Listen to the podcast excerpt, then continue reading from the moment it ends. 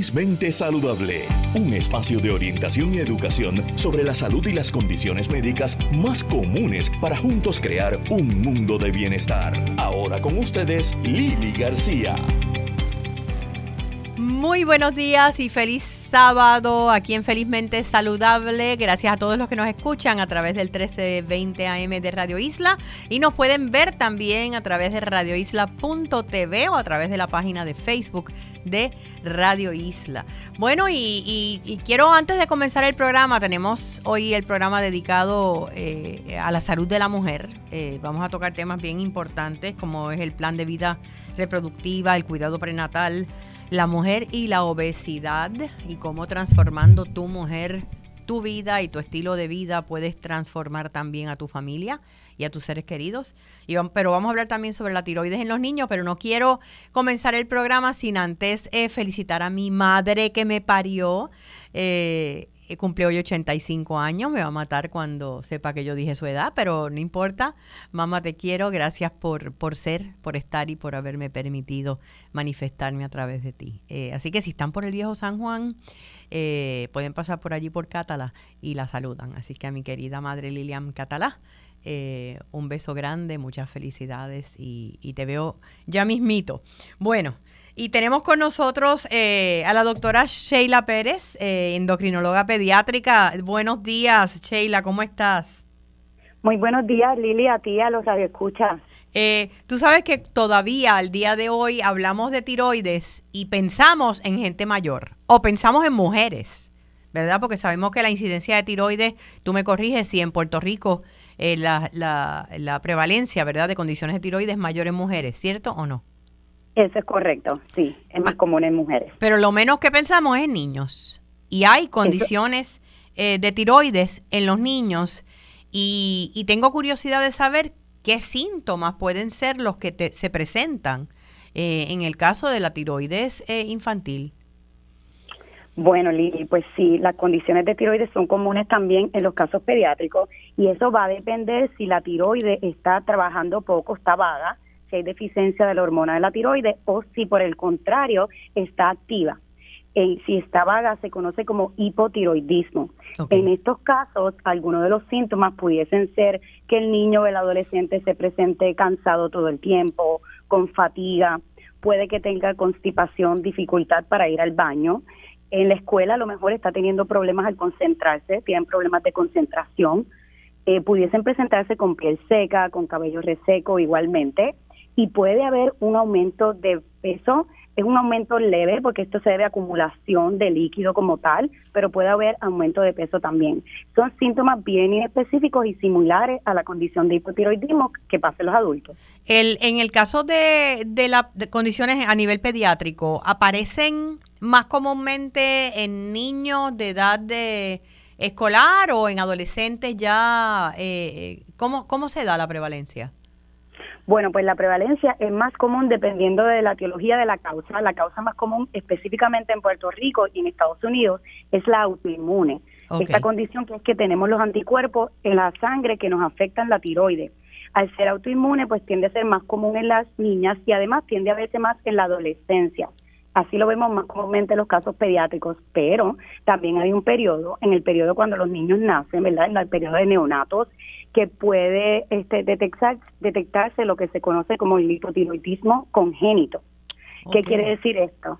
Que el niño nació ya sea con la glándula de la tiroide muy pequeña o a lo mejor no está en el lugar donde debe estar o simplemente que no está funcionando el mecanismo dentro de la glándula como tal, no está funcionando. Y a veces puede ser resultado de medicamentos de mamá o que mamá en el embarazo ya ha tenido condiciones de tiroides. Lo vemos en toda la edad pediátrica.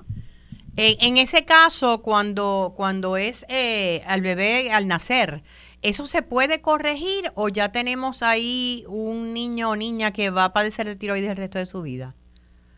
Pues mira, importante esa pregunta. Eh, si es congénito, si no tengo la glándula, por ejemplo, pues va a ser que por vida. Obviamente, claro. Sí. sí, va a depender del reemplazo de la hormona. Si fuese, por ejemplo, porque los anticuerpos de mamá le pasaron a través de la placenta, al niño, en estos casos pudiese ser por un periodo corto y no necesariamente de por vida. Pero algo importante es que Es bien importante diagnosticar estos casos de, por ejemplo, hipotiroidismo en los bebés. ¿Por qué? Porque si no reemplazamos y no diagnosticamos la condición, reemplazando la hormona de la tiroides, pues tenemos riesgo este, a que los niños sufran de condiciones neurológicas, incluyendo retardación mental. Por eso es Sí, por eso es que tanto Estados Unidos, incluyendo a Puerto Rico y mundialmente, nosotros hacemos unas pruebas de detección. Todo bebé al nacer, antes de salir del hospital, le chequeamos unas pruebas para estar seguro que dentro de ellas el niño no tenga hipotiroidismo, porque mientras antes, más temprano se detecte, mejor es el outcome, ¿verdad? Si dejamos pasar tres semanas, un mes, dos meses y el niño que tiene hipotiroidismo no lo tratamos, pues entonces aquí es que vemos las complicaciones tempranas. Mencionaste el hipotiroidismo en, en, la, en la población pediátrica, ¿verdad? Alguna de las, de las de los síntomas más comunes. ¿Y el hipertiroidismo se da también o no es tan común? Pues mira, el hipertiroidismo también se da. El hipo es más común, pero el hipertiroidismo ciertamente lo vemos. En el hipertiroidismo es al revés. Tenemos esta glándula de tiroides, pero en vez de estar lenta o funcionar normalmente, está más activa, va muy rápido. Y los síntomas que pudiesen presentar, pues sería a lo mejor eh, palpitaciones, que los latidos del corazón están muy rápidos. Algunos pacientes dicen el dolor de pecho, como lo describen. Pueden tener sudoraciones, pueden tener pérdida de peso que no es intencional estamos comiendo bien, pero de momento el niño sigue perdiendo peso. Eh, podemos tener, por ejemplo, que tenemos todo el tiempo calor. Este metabolismo está bien rápido y también lo vemos en la edad pediátrica. Igual los síntomas son iguales que en los adultos. En, en estos casos, tanto el hipo como el hiper, ¿el tratamiento sería similar? No, el tratamiento varía si tenemos deficiencia de la hormona, que es el hipotiroidismo, ahí le reemplazamos con la hormona de la tiroides o el levotiroxina, la levotiroxina. Pero si es el hipertiroidismo, no le podemos dar levotiroxina porque lo agravamos. Claro. Si no queremos parar esta actividad que está muy rápida, entonces le damos otro medicamento. Tenemos varios medicamentos para bajar esa actividad de la tiroides. Y es diferente el, tratamiento. ¿Y son los mismos medicamentos que se utilizarían en la población de pacientes adultos o con cambio en las dosis, o sí, porque me imagino que para muchos padres, ¿verdad? Eh, está la preocupación de, de, cómo se trata esto a nivel pediátrico. Lili, me gusta que menciones esto porque en, mi clínica los papás me dicen, yo estoy en ese medicamento, en esa misma dosis, ¿cómo se lo voy a dar a mi niño o a mi niña? Claro. Pues mira, son los mismos medicamentos. En el término del hipotiroidismo, nosotros nos basamos en el peso.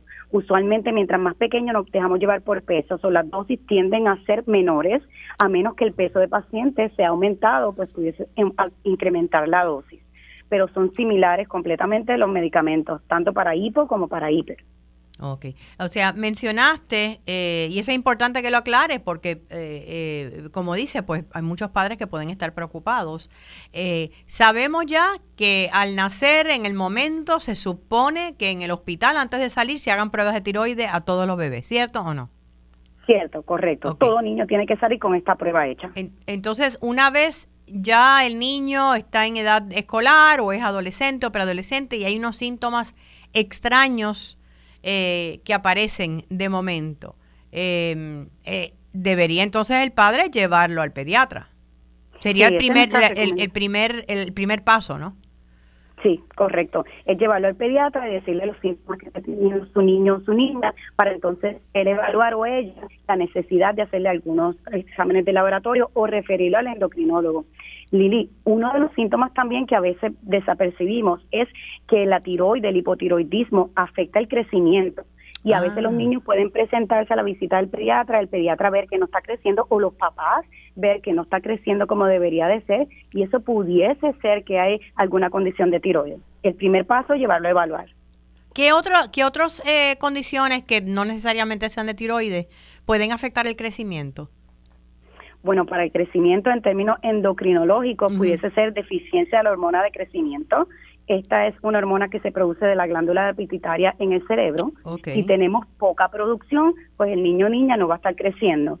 Además de esto, pues hay otros factores, por ejemplo, si tenemos una anemia crónica, pacientes que tienen condiciones del riñón, pacientes que tienen condiciones inflamatorias, todo esto contribuye a que el niño no esté creciendo, además de condiciones de la tiroides, como el hipotiroidismo. O sea que hay que hay que descartar qué es lo que está ocurriendo, si es que el crecimiento es el asunto, el issue, eh, para poder determinar si posiblemente puede ser un problema de tiroides.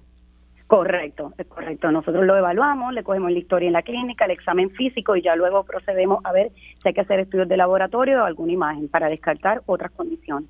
Desde la perspectiva de la endocrinología, eh, Sheila, ¿cuál es la condición más prevalente en la niñez en Puerto Rico?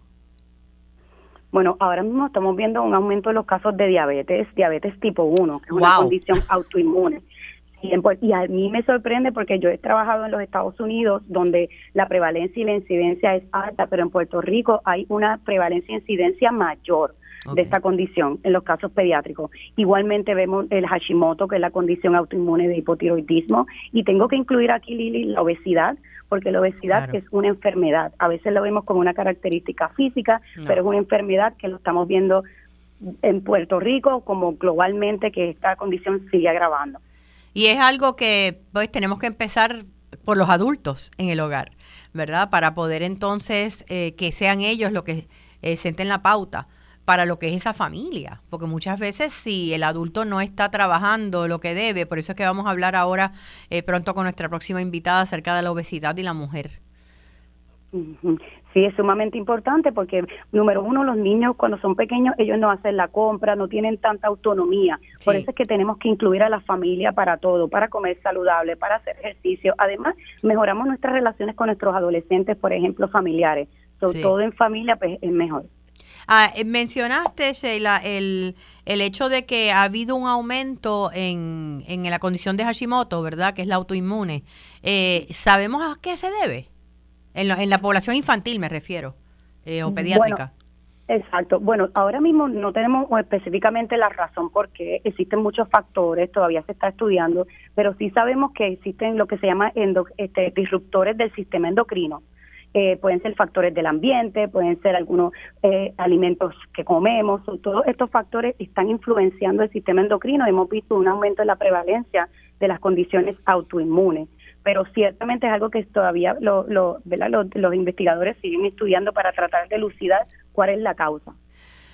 Pues que sigan las investigaciones, que se encuentren las respuestas y sobre todas las cosas que los padres, los padres estén bien pendientes de estos posibles cambios y posibles síntomas que podrían indicar alguna condición eh, de tiroides en sus niños. Muchas gracias a la doctora Sheila Pérez.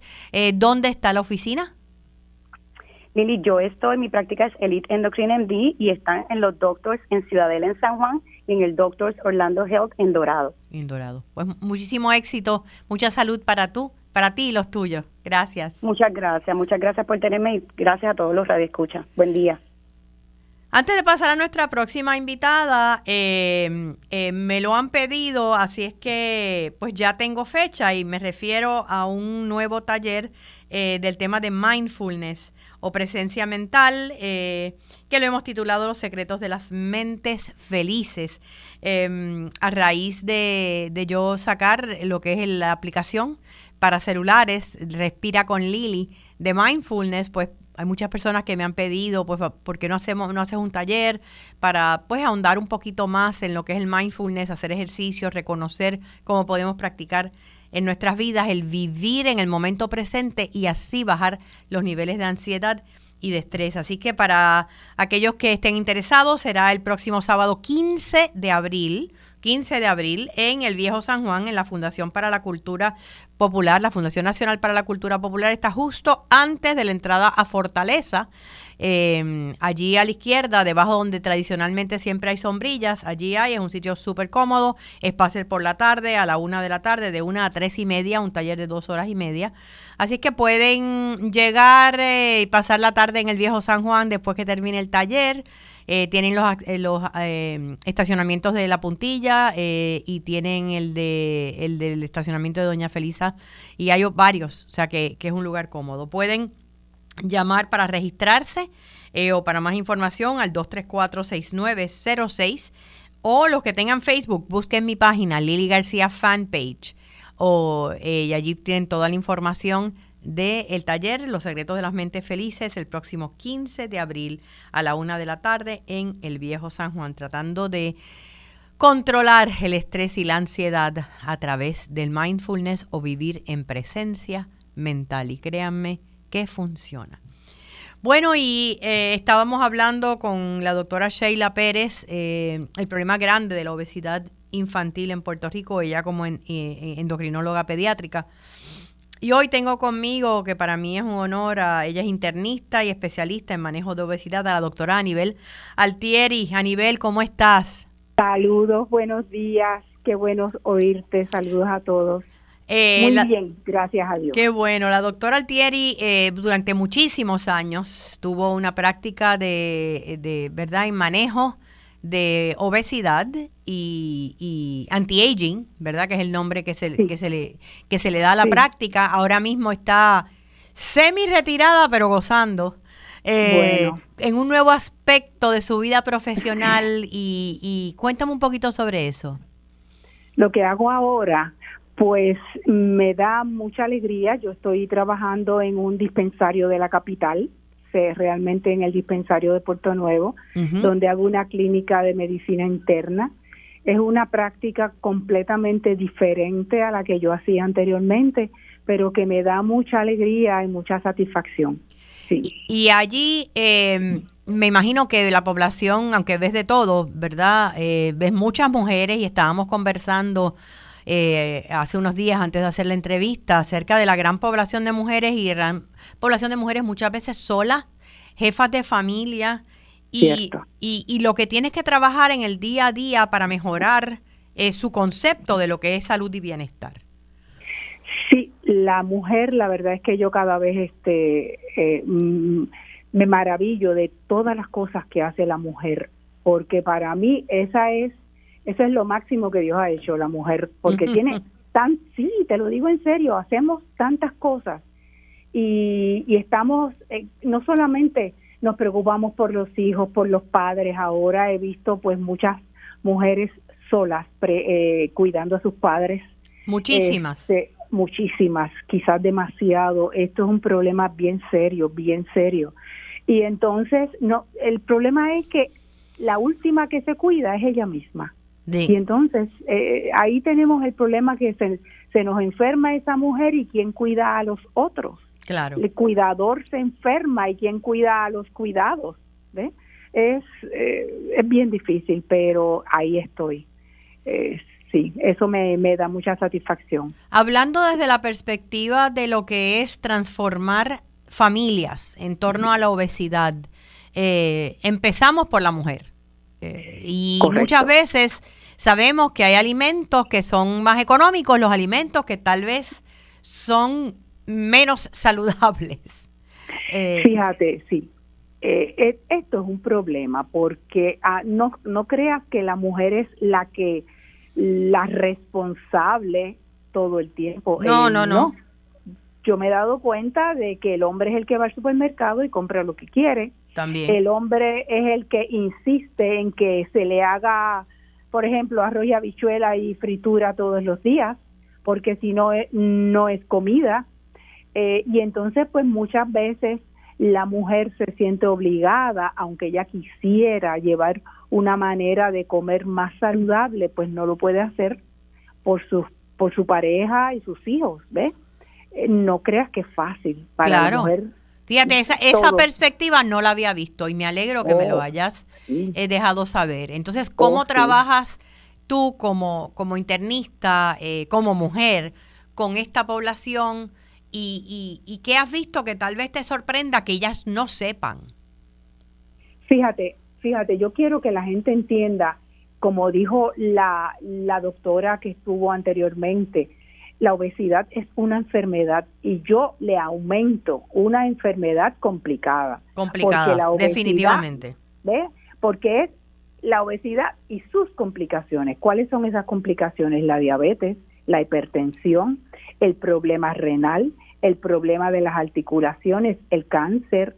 El cáncer en la mujer es el cáncer de seno, el cáncer de, intestino, de colon, son más frecuentes en mujeres obesas y en el varón obeso es eh, el cáncer de próstata, o sea, las articulaciones, los problemas de piel, ¿verdad? Hay muchos problemas de piel relacionados con la obesidad. ¿Tú sabes qué es lo que más me preocupa? Que antes pues se le daba importancia y pues la gente pues trataba de que yo no quiero ser obeso, pero ahora no. Ahora eh, el comercio pues ya trae mucha ropa de, de tamaños plus y se ha normalizado el ser obeso, se ha normalizado el que se use la, el mismo estilo de ropa eh, para las personas que están obesas, sobre todo, ¿verdad? Las mujeres, este, porque los varones más o menos es la misma historia, el pantalón y la camisa. Sí. Pero se ha normalizado la obesidad y sea normal, pero sin embargo no hablan de las complicaciones que tiene la obesidad. Eso, eso, te, eso te iba a preguntar, o sea, eh, hay eh, en, la población con la cual estás trabajando, eh, ¿llegan a hacer una relación entre la obesidad y todas las condiciones que padecen? No, no, sinceramente no las relacionan, porque si yo le digo, mira, si tú eh, bajaras un poco de peso, y mm, yo no le explico exactamente todo porque es muy difícil. Eh, pero yo digo, un poquito bajas de peso, esta, esta azúcar te, te, mejora, esta hipertensión te mejora y tienes que tomar menos medicamentos, pero no hacen la relación. Ay, doctora, es muy difícil cambiar mi forma de comer o en casa comen así, o, ¿verdad? Me ponen bien excusas, pero no relacionan su enfermedad con su obesidad. La obesidad la ven como estético. Ok, como la parte estética, no la ven como en un elemento determinante en lo que es su salud. Exactamente, eso no se ve así. Eh, eh, doctora Nivel Altieri, no te me vayas todavía, voy a hacer una pausa, eh, pero regreso contigo porque quiero saber qué sí ha funcionado, eh, qué puedes, qué podemos empezar a hacer para mejorar eh, en ese sentido, bajar un poco el peso y mejorar nuestra calidad de vida y nuestra salud. Regresamos en breve en Felizmente Saludable. Vamos a una pausa. Quédate con nosotros, oriéntate, edúcate y vive felizmente saludable en Radio Isla 1320. Y presenta tu Seguimos con más en Felizmente Saludable. Ahora con ustedes, Lili García de regreso a Felizmente Saludable por el 1320 AM de Radio Isla, radioisla.tv y a través de la página de Facebook de Radio Isla. Estoy conversando con la doctora Anibel Altieri, ella es eh, internista eh, y está en estos momentos eh, haciendo su práctica como internista en un dispensario en el área de Puerto Nuevo. y hablando acerca de lo que es la obesidad y cómo a veces se hace tan difícil eh, para ciertos grupos entender la relación entre la obesidad y la salud y lo siguen viendo como algo estético. Eh, a nivel, ¿qué, es, ¿qué funciona? Pues mira, lo que yo estoy haciendo ahora es eh, haciendo unos cambios, lo que realmente funciona.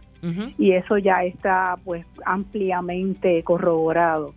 Lo que funciona es el estilo de alimentación, porque la palabra dieta es como horrible, ¿verdad? Es mala palabra, sí bien mala y entonces la gente se pone bien furiosa. No empecemos con eso porque yo eso no lo puedo hacer.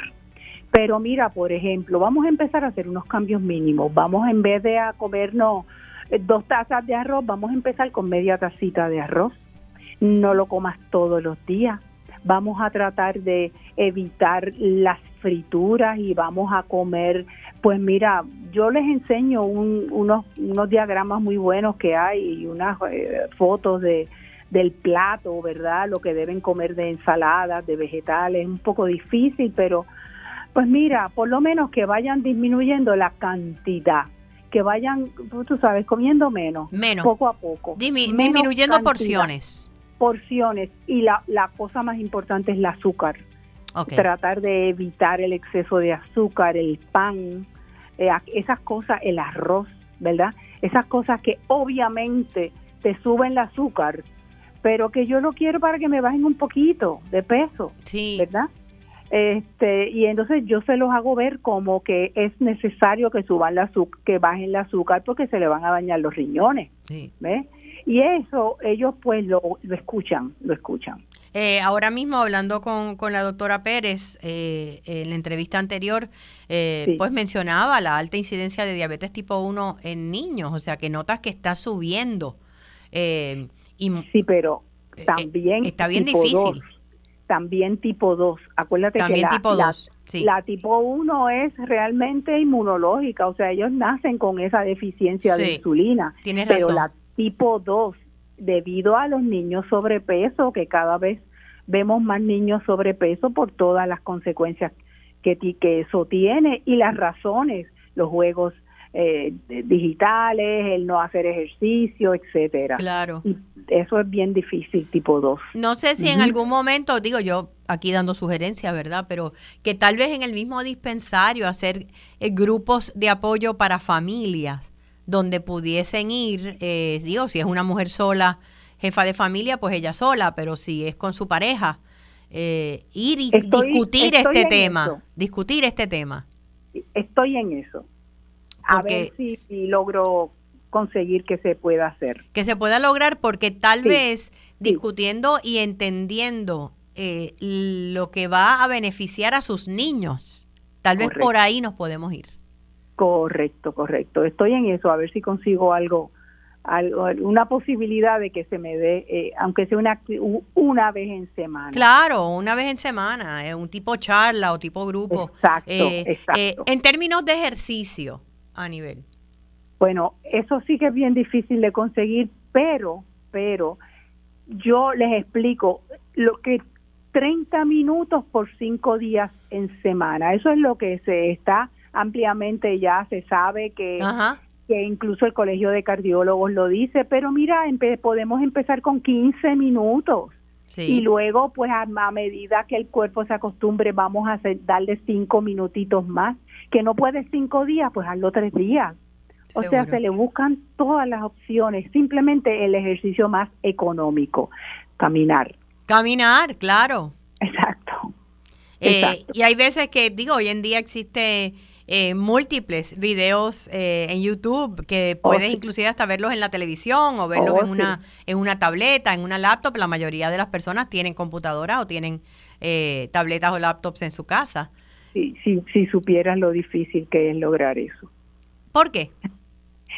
Eh, no sé, la gente no le gusta hacer ejercicio, se cansan, este, lo pueden hacer un par de días y luego pues, pues no, no sé, no sé. Tal vez si encontraran, eh, por ejemplo, el baile. Yo soy apasionada del baile. Eh, yo no soy tanto de gimnasio, ¿entiendes? Tal vez si encontrara qué es lo que te gusta y que te disfrutes. Sí. Yo les estoy diciendo, porque yo empecé a coger clases de salsa. ¡Ay, tan ricas! Y, entonces yo digo, mira, vamos a hacer eso, vayan a coger unas clasecitas de salsa y bailan en su casa y qué sé yo. Tú sabes, este, pero bueno. Es difícil. No es fácil, no es fácil. Si no, mira nuestra población, 63% sobrepeso y obesidad. Sí, y, y, ah, lo, lo triste es que tenemos un clima bendecido que nos permite, digo, hay épocas que el calor es intenso a ciertas horas, pero, pero que nos permite caminar, estar afuera. Correcto. Mucho tiempo. Correcto, correcto. Así es que eh, estamos hablando de poco a poco, de poco, a poco eh, llevar el mensaje. Em, me parece que lo de los grupos de apoyo sería una, una gran idea para hacerlo. Inclusive pueden tal vez, no sé si en el dispensario hacer grupos de ejercicio, qué sé yo. Mm, bueno, par de veces en semana. Eh, el espacio está, pero eso quizás es un poco más difícil. Es más difícil porque son cuestiones presupuestarias y todo ese tipo de cosas. Eh, pero uno nunca sabe, tal vez hay personas que puedan dar ese servicio, ofrecerlo de alguna forma. Hay tanta gente que inclusive hasta voluntariamente lo hace. Oh, eh, buscar alternativas. Reducir las porciones, empezar a caminar por lo menos cinco eh, días a la semana, aunque sea 25 o 30 minutos, o cualquier tipo de ejercicio que sea ese azúcares. tipo. Bajar las azúcares. Exacto. Eh, que eso quiere decir bajar los panes, que hay muchas personas que no relacionan una cosa con la otra. Los dulces, los refrescos, hay que, eh, los refrescos es lo peor, sobre todo los refrescos que, que son normales. Los light tampoco se recomiendan porque tienen otras otras cosas, ¿verdad? pero por lo menos quitar los refrescos y tomar agua. Sí, Esas son cosas sencillas. Son cosas sencillas que pueden ayudar y, y se ven los cambios bien rápido si lo hacen. Eso es correcto, eso es correcto, así es. Muchísimas gracias a la doctora Anibel Altieri, gracias de verdad. Eh, la batalla no es fácil, em, eh, porque si fuera, si fuera fácil no tendríamos el nivel de obesidad que tenemos y muchas veces, eh, como sabemos, pues nuestros niños, la familia completa aprende del modelaje, lo que papá y mamá hace, pues ellos lo repiten y después lo repiten en sus hogares. Así que tenemos que empezar por los jefes de familia, por la madre y por el padre, y empezar a hacer los cambios. Sí. Muchísimas gracias por toda esta información tan valiosa. Es un placer. gracias, gracias. Bueno, y antes de continuar, seguimos, vamos a continuar hablando acerca de lo que es la salud de la mujer. Eh, y, pero quería, hablando de la mujer, invitarlos el próximo viernes 24 de, de marzo, estrena la obra Casandra Nuestra obra en la cual participo con un elenco espectacular. Me acompañan Yadilis Barbosa, Willy Denton, Ivonne Arriaga, Luis Felicier, Julio Vizcarrondo y Erika Meléndez. Y esta obra trata precisamente, hablando de la mujer, del empoderamiento femenino, de cómo las mujeres tenemos mucho más en común que aquello que nos separa. Y a veces nosotras mismas somos las que nos separamos. Eh, y es la historia de estas cuatro mujeres dentro de una oficina eh, trabajando en una oficina, en un ambiente bien tóxico. Yo creo que muchos de nosotros en algún momento hemos trabajado en un lugar así, eh, donde hay risas, hay llanto, eh, pero se van a identificar mucho con esos personajes. el estreno es en la sala experimental, Carlos Marichal, del Centro de Bellas Artes de Santurce, y los boletos tanto en el Centro de Bellas Artes como en tcpr.com. Vamos a estar dos fines de semana, el fin de semana del 24 y el fin de semana del 31 de marzo. Así que los invito porque se van a reír con nosotros, van a llorar, van a identificarse mucho con muchas cosas y, estamos en el mes de marzo, mes de la mujer en solidaridad. Tenemos con nosotros ya a la doctora Carmen Zorrilla, ¿no? Estamos este, esperando eh, por, eh, por ella. Vamos a, en estos momentos, a una pausa y regresamos en breve. Oriéntate, edúcate y vive felizmente saludable en Radio Isla 1320. Puede tener muchas caras. Seguimos con más en Felizmente Saludable. Ahora con ustedes, Lili García. Ahora sí, de regreso a Felizmente Saludable con Lili. Ya tenemos con nosotros a la doctora Carmen Zorrilla. Ella es ginecóloga, ella es profesora de recinto de ciencias médicas e investigadora. Yo no sé cómo ella tiene tiempo para respirar. Eh, y la tenemos con nosotros hoy. buenos días. Hola, buenos días. Buenos días, doctora Zorrilla. Eh, eh, hay muchos temas que quisiera conversar relacionados a la salud de la mujer. Esta, esta mañana precisamente estaba leyendo acerca de un estudio eh, que, que dice que el, la mortalidad maternal aumentó un 40% durante la pandemia. Ah, sí, eh, ¿Es algo que le sorprende? Eh, bueno, me sorprende, me preocupa, vamos a decir, no me sorprende, pero me preocupa ciertamente porque la pandemia afectó tantos aspectos del servicio de, de, los servicios de salud, sobre todo los servicios preventivos y también nuestra comunidad se alejó de los hospitales por temor a los contagios. Eh, así que son muchos los factores que afectaron todo esto. Pero esperamos que esto no continúe, o sea, que mejore. No sé cómo están las estadísticas acá en Puerto Rico. En Puerto Rico, la última vez que yo miré, pero claro, eran datos, creo que eran del, del 2020, no teníamos una un aumento en la mortalidad materna reportado por las curvas, pero en realidad muchas veces esa información tarda un par de años en lo que es analizada y se puede ver los patrones.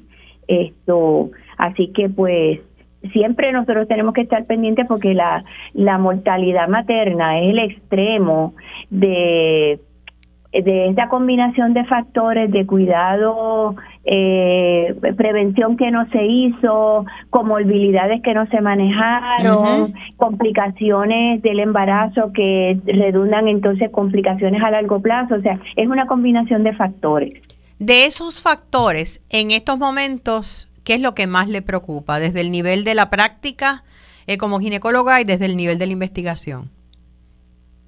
Pues eh, yo te diría que lo que nosotros estamos viendo, eh, por lo menos en el hospital universitario, que es el hospital de referido de muchos casos complicados, ¿verdad? muchas personas con complicaciones, eh, tenemos la obesidad, tenemos la combinación de lo que llamamos comorbilidad, de que una persona, una mujer joven, tiene múltiples condiciones, todas relacionadas en cierta medida a la obesidad, entre diabetes, síndrome metabólico, asma. Y entonces estas estas condiciones no le ayudan cuando queda embarazada porque entonces complican al embarazo. y el manejo se hace más se hace más difícil eh, los cambios de buscar conductas saludables de, nutri de nutrición es más difícil eh, el embarazo es una motivación, pero obviamente si tú estás bien sobrepeso, si claro. sobrepeso, pues no hay, ¿verdad? El embarazo te puede eh, motivar a buscar eh, alimentos saludables, pero una de las cosas que nosotros sabemos es que no se puede perder peso en el embarazo. Así que una persona que está obesa, tú no le vas a recomendar perder peso, tú le vas a recomendar una mejor nutrición, pero tiene que aumentarle peso porque tiene, ¿verdad? Tiene un embarazo y tiene un bebé que va a nacer, así que es complicado ese manejo. Eh, otra de las cosas que vemos que nos preocupa, y si eso sí me gustaría que todo el mundo que me escucha preste atención, personas que están tomando medicamentos para condiciones crónicas y quedan embarazadas no deben parar sus medicamentos, porque hay este mito de que, ah, pues mira, quedé embarazada, no me puedo tomar este medicamento, y entonces eh, al tú parar tu medicamento que necesitas por una condición médica, entonces puedes tener eh, peores complicaciones que si tú mantienes el medicamento, busca tu, profe, tu profesional de la salud y evalúan el impacto de ese medicamento o cambios que sean necesarios. Pero dejar el medicamento simplemente porque estoy embarazada es peligroso. El, y, ¿Y lo hacen por qué? ¿Porque miedo a efectos secundarios con el bebé por nacer? Sí, la mayoría es que hay temor de que los medicamentos causen defectos en los bebés, ¿verdad? Eso es como lo que está en la mente de, de, muchas personas. Y entonces, pues, hemos tenido pacientes, ¿verdad?, que, que tienen condiciones serias, que están en medicamentos importantes, que son para mantener su salud y evitar mortalidad, y entonces de momento dejan el medicamento. Te puedo decir, por un ejemplo, una persona que ha tenido, vamos a decir, un historial de embolia pulmonar, que está en medicamentos que son anticoagulantes y para sus medicamentos porque está embarazada, el embarazo aumenta el riesgo de, fenómenos tromboembólicos y tú necesitas esa protección de tus medicamentos. Ese es un ejemplo, ¿verdad? Y así podemos ver otros. O sea que aquí, aquí lo importante es que tan pronto eh, sepas que estás embarazada, vayas a donde tu médico, sea tu médico primario, ginecólogo, ginecóloga, eh, y evalúes todos, todos estos elementos. Sí, ciertamente. Eh, y entonces, pues, esa cita es crucial y aunque eh, te pidan, eh, pues, que si documentes esto o lo otro, lo más importante es poder buscar una evaluación de un médico lo antes posible, sobre todo si estás si tienes algún diagnóstico de alguna condición médica o estás tomando algún medicamento. ¿Habría algunos que sí habría que dejarlos de tomar? Eh, hay bien poquitos medicamentos que se usan para manejar la alta presión. Ajá que pueden ser, que pueden causar eh, daño, así que, pero esos medicamentos casi nunca uno los receta a una mujer en edad reproductiva, ¿verdad? Una persona que puede quedar embarazada, uno no lo no lo va a recetar. Ok. Hablando de, de mujeres en, en verdad eh, que están en etapas reproductivas, ¿qué está pasando con los embarazos en Puerto Rico? En términos generales, se está hablando que muchas parejas no quieren tener hijos eh, o los, si los tienen es tardísimo. Em, ¿Eso es lo que se está viendo en la práctica en realidad? Sí, pero ese es el derecho de todas las personas. Claro, sí, sí, sí. Sí, sí, pero el hecho de que la mujer es mayor, entonces, pues hay unos elementos que hay que considerar también, ¿no? Claro. Estamos viendo que los embarazos se están viendo bueno, a todas las edades, pero en los, en los edades de más de 30 a 35 años estamos viendo embarazos también, porque esta generación decide, esa es la fortuna, la gente puede criticar, pero la fortuna es que tienen opciones para decidir cuándo tener su embarazo. Que antes tal vez no, no la sabía. Exacto, no había métodos de planificación familiar y hay métodos diversos, de todo tipo de métodos para todas personas que tengan las diferentes creencias religiosas. Eh, así que eh, eh, el, el embarazo hoy en día es una opción que las personas tienen que quizás en otros momentos no tenían. Eh, así que pues por esa razón a mí no, eh, a mí me incomoda cuando está, de hecho estuve en una conferencia la semana pasada y alguien dice, no, que aquí en Puerto Rico eh, están naciendo menos personas y tenemos menos puertorriqueños y hay que hacer que las mujeres tengan niños, pero mira, esto es una decisión individual. Individual. individual y de pareja, ¿verdad? Cuando hay una pareja, pues es una decisión de la pareja. Sí, pero, pero tienes razón en que, digo, yo escribí una columna hace, yo creo que fue el año pasado, más o menos para las madres, eh, eh, dedicada a, la, aquellas como yo, eh, que no fuimos madres biológicas, porque todavía, el día de hoy, todavía, y ya yo soy una vieja, yo me encuentro con personas que posiblemente me dicen, ay chica, pero pudiste haber adoptado. O sea, es una cosa bien difícil. Sí. La presión. pero aún eh, primero que nada hay más madurez, ¿verdad? En las parejas cuando ya esperan un poco más de tiempo. Claro. Eh, y eso es positivo. Eh, pero hay un plan de vida reproductiva en nuestras pues mujeres. Sí, quiero mencionarte esto, pero antes déjame, empezaste con la mortalidad materna, busqué la información y una de las cosas que, antes de entrar en el plan de vida, porque es importantísimo, una de las cosas que este reporte del CDC encontró, nosotros definimos la mortalidad materna hasta un año después de parir. Okay. Eso entra en la definición de mortalidad materna. Y entonces ellos encontraron que ese aumento en mortalidad materna, un por ciento bien alto, se debía a problemas de salud mental y muertes por suicidio. ¡Wow! Que son prevenibles. Totalmente.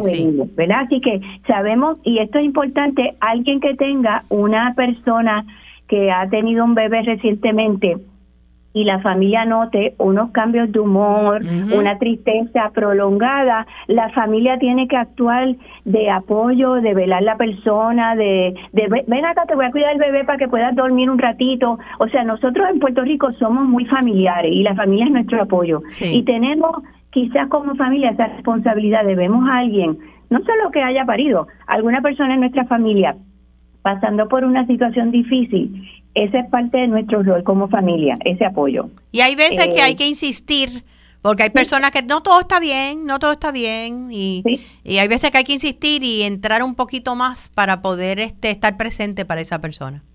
Exacto, exactamente. Yo creo que nosotros, eh, yo sé que yo tengo muchas amistades que, por ejemplo, con algún diagnóstico de cáncer, la familia se reúne, eh, se hacen turnos, vamos a cuidarte, te voy a llevar a pasear, te voy a llevar a comer, o sea, ese mismo plan de alguien que tiene cáncer, debemos hacerlo con alguien que vemos que está con señales de depresión o con señales de algún otro problema que nosotros como familia podamos de alguna manera insertarnos en la vida de esta persona que queremos. Y se sabe que en el caso de las mujeres eh, recién paridas, la falta de sueño afecta eh, eh directamente las emociones.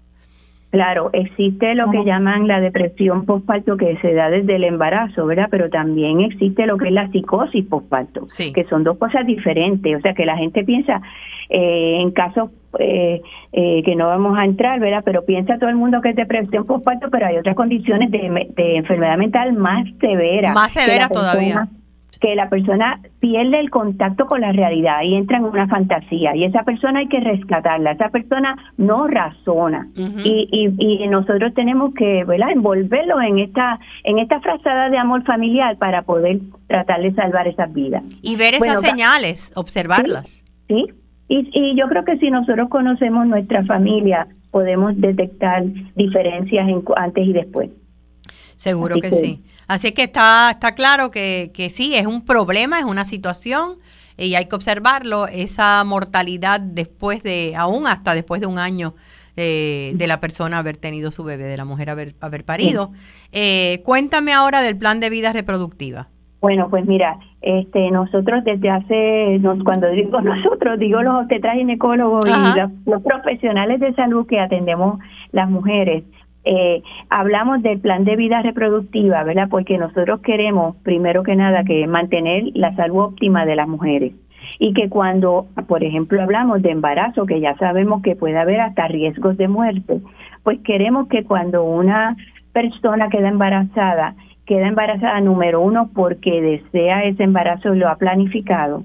Y para planificarlo tiene que conocer qué cosas hacer antes y después Así que ese plan de vida reproductiva empieza por uno uno, si tienes una pareja, pues tú hablar con tu pareja, eh, mira, pues nosotros, yo quisiera tener hijos en algún momento, o ya tenemos estos nenes, vamos a esperar tantos años para los próximos o para el próximo, o tenemos tres varones y queremos la nena, pero hay muchas, muchas conversaciones que las parejas tienen.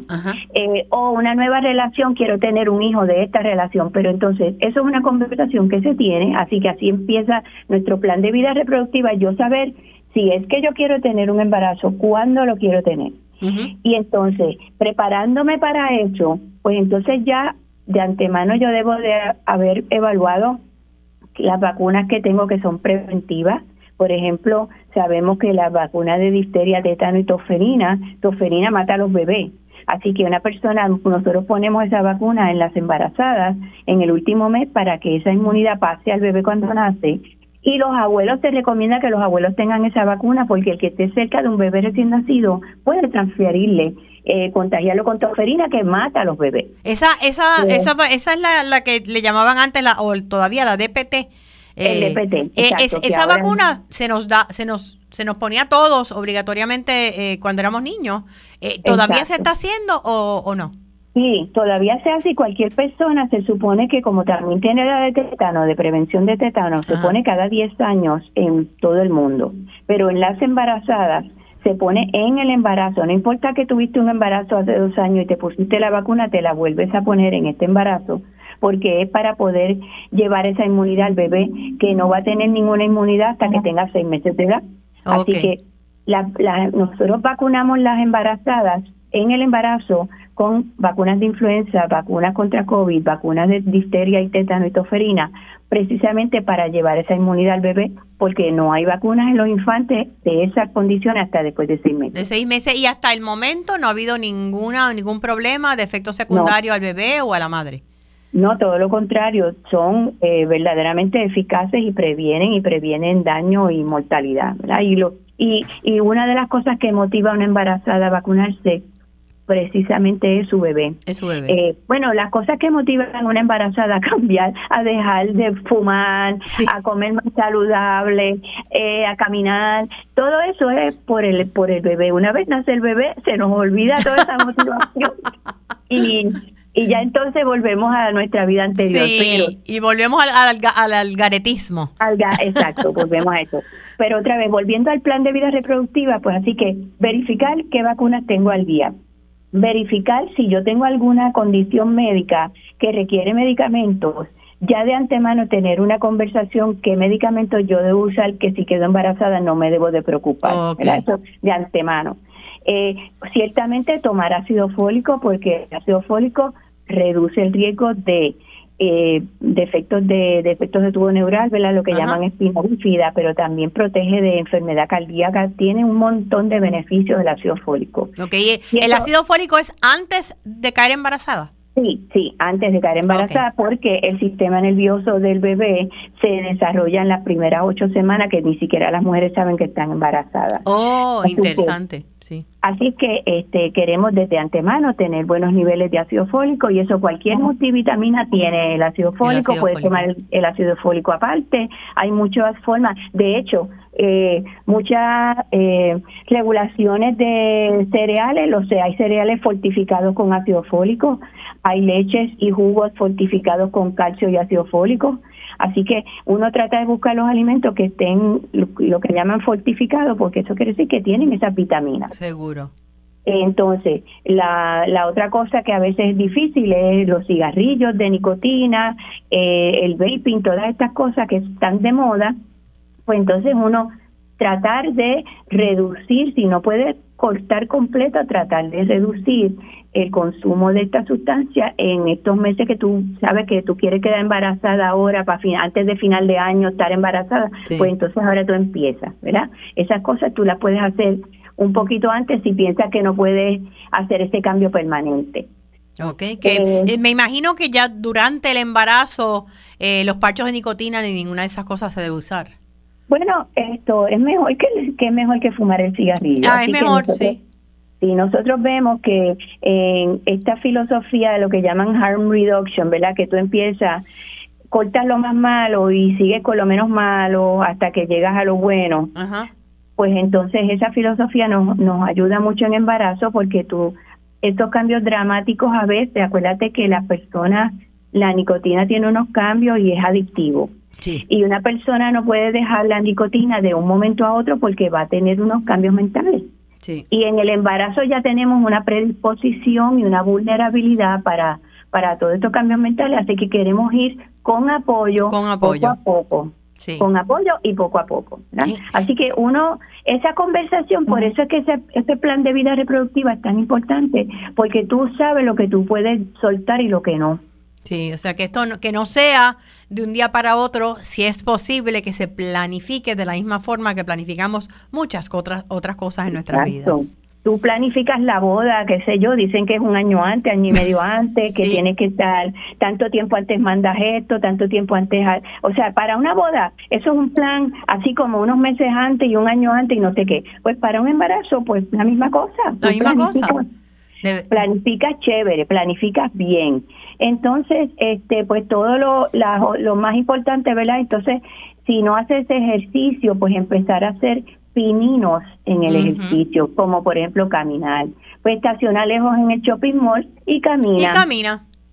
Exacto, no es que te vas a correr un maratón, ni vas a montar caballo, ni vas a hacer ejercicios que sean traumáticos si quedas embarazada o te puedes lacerar, pero caminar, nadar, eh, caminar es el mejor ejercicio en realidad, caminar es el mejor ejercicio. En tu casa, si tú quieres hacer ejercicios con pesa y no tienes pesa, coge dos sacos de arroz, coge un saco de, o latas, latas pesadas. Coge lata, exacto. Y entonces puedes hasta caminar con esas dos latitas, o son movimientos y cambios poco a poco. Sí, y tal vez empezar lo que estaba hablando eh, antes que tu entrevista con la doctora Nivel Altieri sobre los cambios en, la, en las porciones de comida, porque digo, yo sé que a las embarazadas le da hambre, pero eh, el problema es que la incidencia de mujeres eh, en sobrepeso que están cayendo embarazadas, como mencionabas de la población allí en el hospital universitario, es bien difícil. La idea es que empieces antes. Claro, y déjame decirte, hay uno, eso es uno de los mitos de nuestra cultura, que dicen que tú tienes que comer para dos. Eso no es cierto. Eso no es cierto. Mira, tú tienes, lo que tú necesitas en el embarazo es casi, da hasta vergüenza, son como 300 calorías por día. Eso es una Coca-Cola regular. De Tiene como casi 300 calorías. O sea que tampoco te tienes que comer dos platos de arroz con qué sé yo qué y, mil veces. Lo que es importante en el embarazo, además de las porciones, es la frecuencia. Si queremos que la persona embarazada coma más frecuentemente, como hacen los diabéticos que tienen su desayuno, su merienda. ¿Por qué? Porque cuando la persona embarazada está en ayunas, el cuerpo empieza a metabolizar lo que llamamos la, la grasa del cuerpo que se convierte en lo que se llama los cuerpos cetónicos. Y entonces hay estudios bien viejos de cuando había las hambrunas en Irlanda y, y todos estos sitios.